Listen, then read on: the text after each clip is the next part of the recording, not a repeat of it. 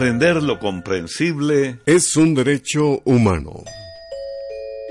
Cuánto gusto nos da compartir una vez más con ustedes nuestro programa Oigamos la Respuesta. Quédense con nosotros, pónganse cómodos y podrán aprender muchas cosas interesantes. Bienvenidos amigos a este nuevo espacio. Hoy conversaremos con ustedes acerca de si las habas tienen las mismas propiedades que la carne. ¿Será verdad que en los grandes ríos hay serpientes que pueden comerse a los perros, el ganado y hasta los humanos? También conversaremos acerca de si es cierto que los indígenas Mohawk trabajaron en la construcción de los altos rascacielos de Manhattan. Y bien, ya estamos con ustedes y aquí está la primera pregunta. La primera pregunta la envía la señorita Claudia López a través de un mensaje desde Quetzaltenango, en Guatemala, y dice lo siguiente. Tengo una pregunta y quiero pedirles un consejo. He escuchado que las habas tienen las mismas propiedades que la carne y quiero saber si es cierto. También quisiera saber cómo puedo guardar las habas verdes. ¿Se podrán congelar? Oigamos la respuesta. Las habas son un excelente alimento. Nuestro cuerpo necesita obtener proteínas de los alimentos todos los días y las habas, al igual que la carne, contienen mucha proteína. Sin embargo, es conveniente saber que las proteínas de origen animal, como las que obtenemos de la carne, se asimilan más fácilmente que las proteínas que obtenemos de las habas, los frijoles, los garbanzos y otros granos. A pesar de esto, los nutricionistas dicen que para que el cuerpo pueda asimilar mejor las proteínas de las habas y de los otros granos, estos alimentos se deben comer junto con algo de arroz, maíz o plátano, es decir, se deben combinar estos alimentos. Por otra parte, queremos contarle que las habas tiernas no tienen tanta proteína como las habas secas. Sin embargo, las habas tiernas siguen siendo un alimento muy bueno. Si usted quiere conservar las habas verdes o tiernas, puede congelarlas. Puede guardarlas dentro del congelador en bolsas plásticas de las que se usan para guardar alimentos. Eso sí, procure guardar en cada bolsa el tanto o la cantidad que va a usar. Así, solo descongela la cantidad que requiere, porque no se recomienda descongelar las habas y después volver a congelarlas. Vamos a la música, cadencia, ritmo, sentimiento. Podríamos decir que Centroamérica canta y sueña. De Costa Rica, Peregrino Gris interpreta instrumentalmente Juego de Niños.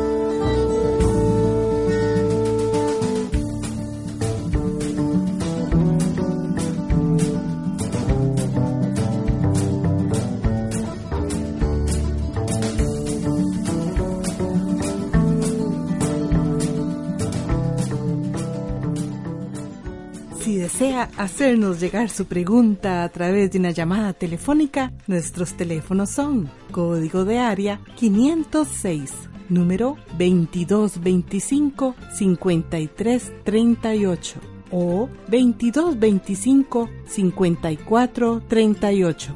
También puede contactarnos a través de un mensaje de WhatsApp al teléfono código de área 506, número 8485-5453.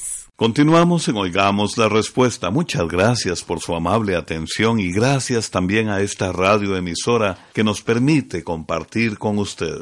El señor Yader Cruz nos escribe desde Mulucucú, Nicaragua, y dice lo siguiente. Es verdad que en los grandes ríos hay serpientes que, cuando se hacen muy grandes, se pueden comer a los perros, los cerdos, las vacas y los humanos, es decir, que se pueden comer todo lo que pasa cerca de ellas. Oigamos la respuesta. Efectivamente, don Yader, en algunos ríos del mundo hay serpientes muy grandes que se alimentan de animales, aunque muy rara vez se comen a los seres humanos. Entre estas están, por ejemplo, la anaconda, que es considerada la serpiente más grande del mundo, y la pitón reticulada, que es la más pesada. A estas serpientes les gusta meterse en el agua porque se mueven más fácilmente que en la tierra. La anaconda vive principalmente en algunos grandes ríos de Sudamérica como el Amazonas, el Orinoco y el Paraná, entre otros. Sin embargo, también se han encontrado en algunas islas del Caribe, lo mismo que en Costa Rica, Belice, México y en la Florida, Estados Unidos. La anaconda atrapa a su presa con los dientes y después se enrolla alrededor de ella, con tal fuerza que llega a ahogarla, y después se la va tragando entera. La anaconda puede comerse animales bastante grandes como ciervos, y como es una serpiente muy ágil, puede subir a los árboles a comerse monos y otros animales. Cuando la anaconda está dentro del agua espera a que algún animal llegue a beber para atraparlo. Cuando está en los árboles puede soltarse rápidamente para sorprender a su presa. El ser humano no forma parte de lo que come la anaconda, y aunque se han reportado algunas fatalidades, en realidad son casos muy raros. Si una persona ve a una anaconda y no la molesta, la serpiente no la atacará. Solo ataca a los seres humanos cuando se siente amenazada. En cuanto a la pitón reticulada, vamos a contarle que ésta vive en el sureste de Asia, desde la India hasta Indonesia. Como esta serpiente es tan pesada, le encanta estar en el agua porque puede moverse más fácilmente y más rápido que en la tierra, y puede nadar grandes distancias. Como se trata de una serpiente más pesada y fuerte, puede cazar animales aún más grandes que la anaconda. Puede cazar cerdos, jabalíes, terneros y hasta felinos como leopardos. La pitón reticulada por lo general atrapa a sus presas estando en el agua cuando llegan a beber. Esta serpiente, la pitón reticulada, sí se considera peligrosa para el ser humano porque como es tan fuerte, si no encuentra alimento podría considerar a las personas como una presa más. Se conoce de casos de varias personas que han sido tragadas por una de estas serpientes, aunque estos casos son muy pocos o raros. Comprender lo comprensible es un derecho humano, es el lema de Oigamos la Respuesta. El señor Romel Araya Martínez nos llamó por teléfono desde San José, Costa Rica, para preguntar lo siguiente. Fueron llamados los mutantes, los indígenas del cielo. ¿Cómo fue que la tribu de los indígenas Mohawk llegó a ser pieza clave en la construcción de los rascacielos de Manhattan? Oigamos la respuesta. Es muy curioso esto que usted nos comenta, pero efectivamente muchos indígenas de la tribu Mohawk participaron en la construcción de los primeros rascacielos que se levantaron en Nueva York, Estados Unidos. Los Mohawk habitaban en el norte de los Estados Unidos y en el sur de Canadá. Cuentan que por allá del año 1850 se estaba construyendo un puente sobre el río San Lorenzo en el territorio donde vivían estos indígenas. Durante la construcción, los jóvenes de esta tribu se subían en las estructuras del puente y corrían sobre los rieles de acero a gran altura.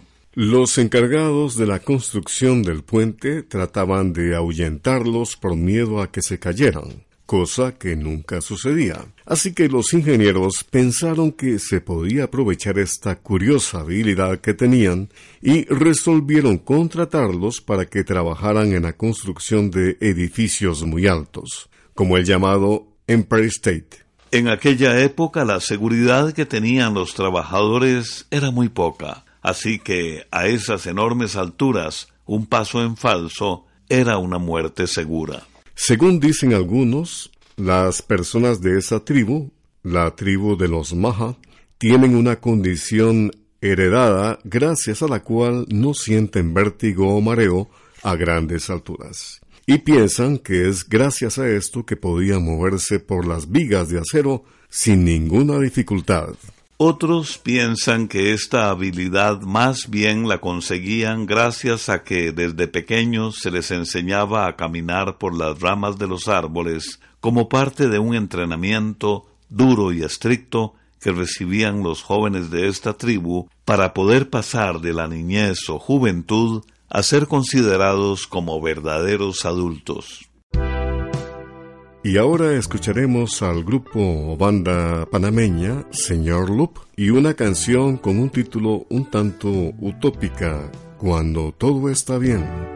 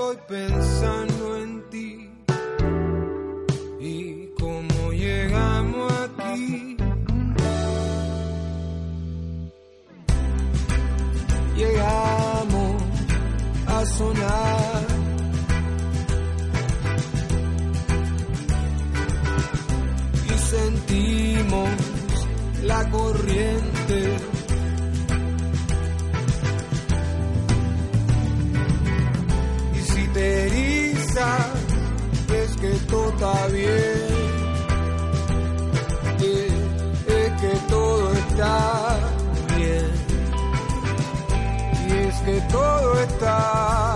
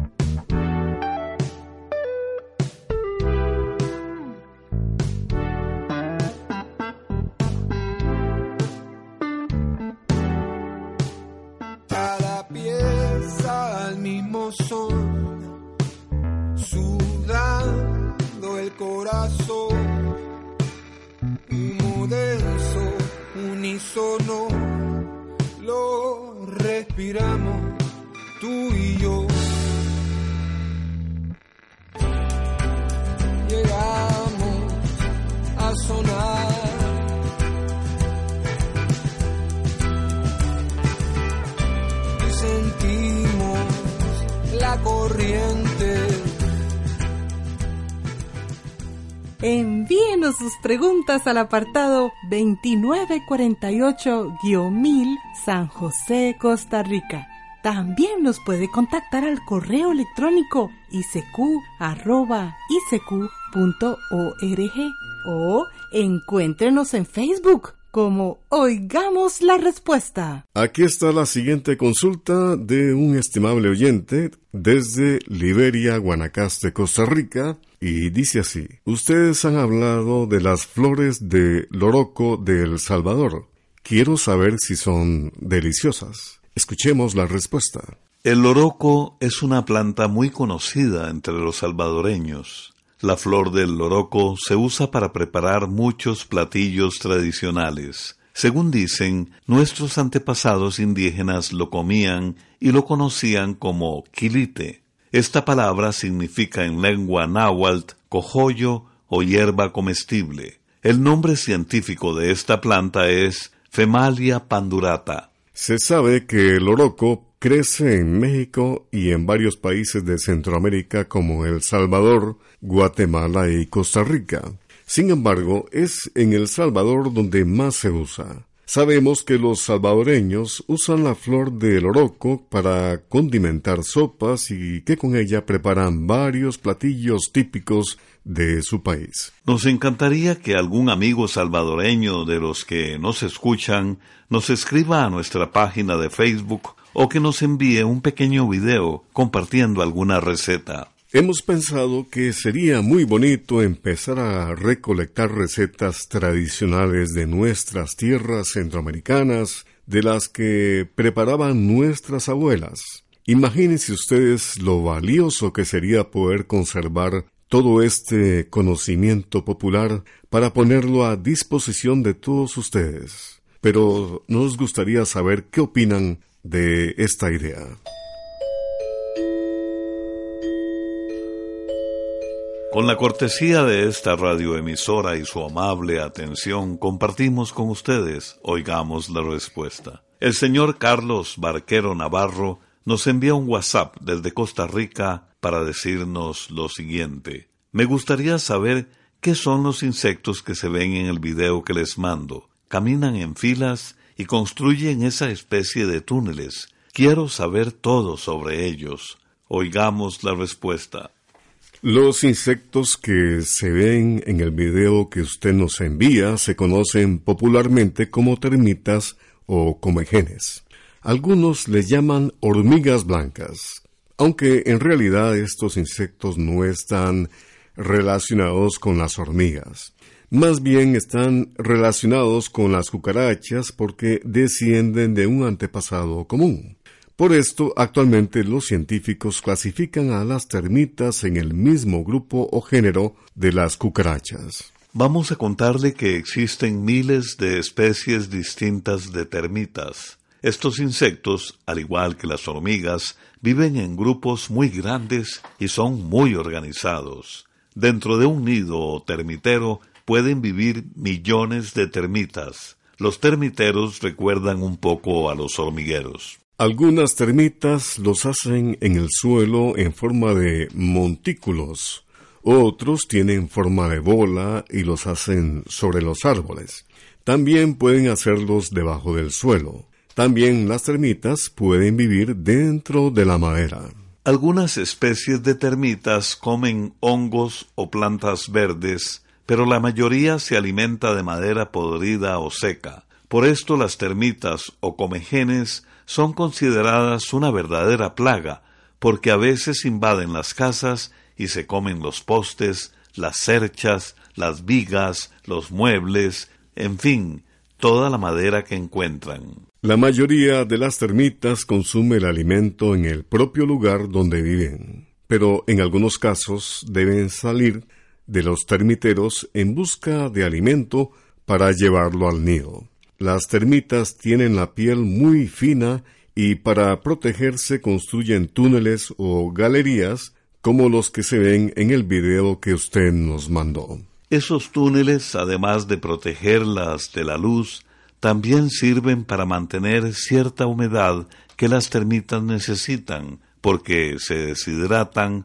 o su cuerpo pierde líquidos muy fácilmente. Además, esos túneles evitan que se las coman las hormigas y otros enemigos naturales que tienen. Los túneles generalmente son como el ancho de un lápiz. Los construyen con una mezcla de tierra, saliva y sus propios excrementos. Si se rompen, se pueden ver las ermitas corriendo de un lado a otro. Y si usted se fija detenidamente, posiblemente podrá ver cómo en poco tiempo reconstruyen el túnel para volver a cerrarlo. Esos caminos o túneles llegan al lugar donde está el nido o termitero. Por esa razón, cuando hay una plaga de termitas en una casa, seguir los túneles puede servir para llegar hasta el lugar donde tienen el nido, lo que puede servir para tratar de destruirlo.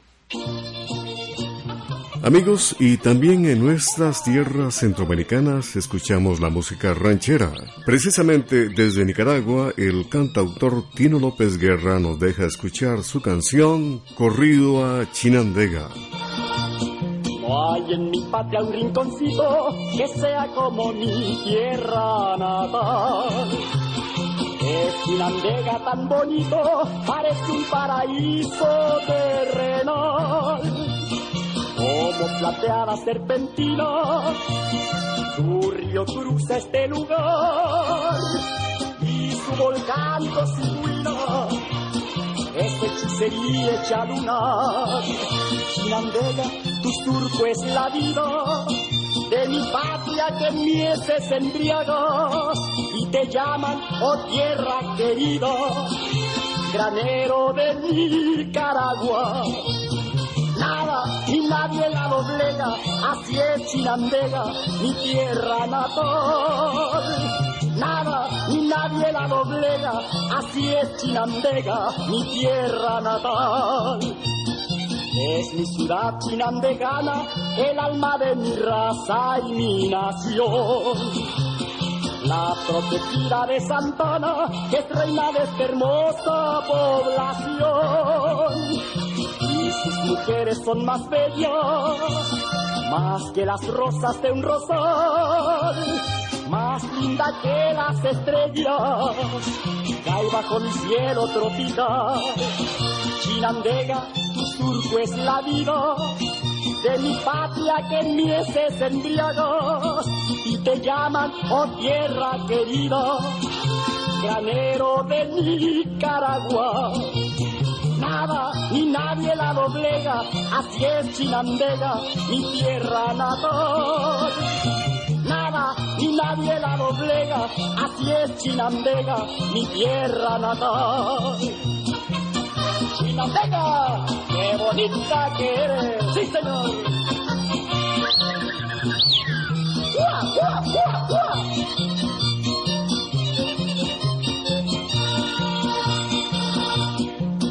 Chichigalpa su diamante, el viejo su lucero colonial y el bello puerto de Corinto, un verdadero orgullo nacional.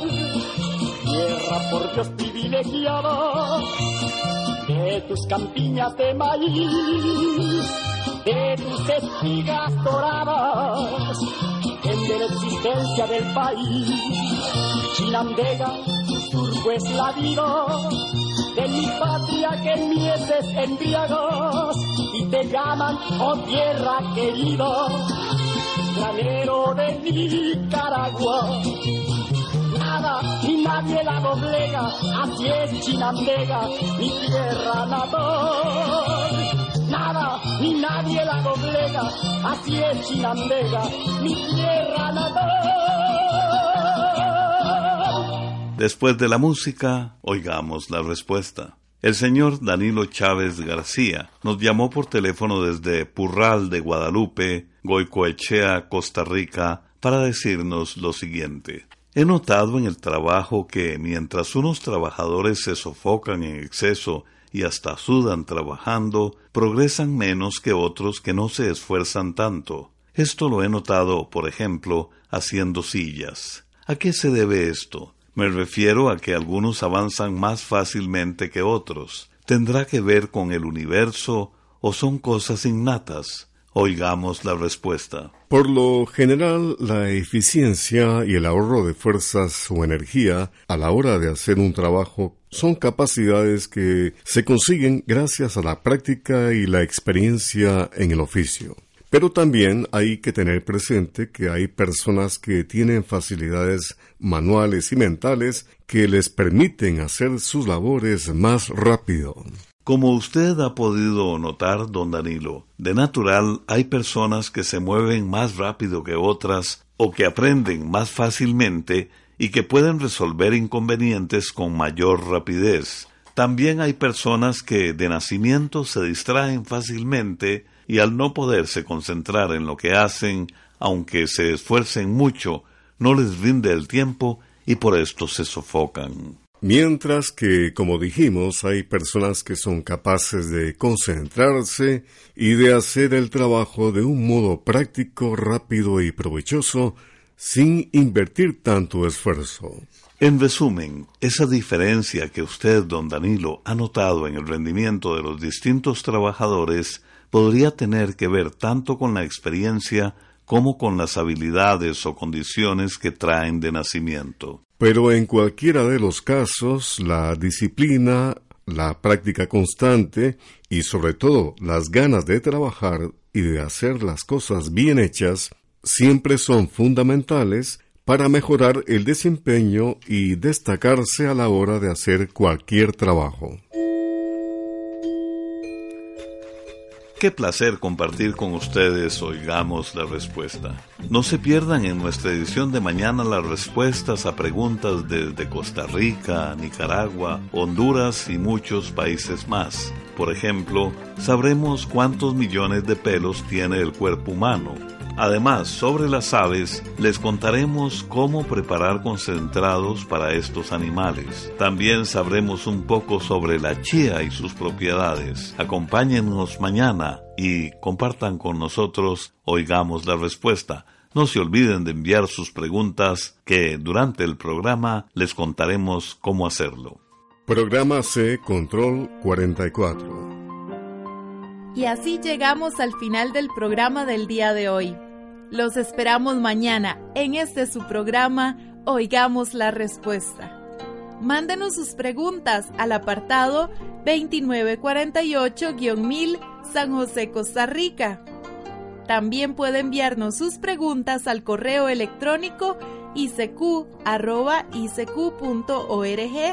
o encuéntrenos en Facebook como Oigamos la Respuesta. O llámenos por teléfono código de área 506, número 2225-5338 o 2225-5438. Recuerde que comprender lo comprensible es un derecho humano.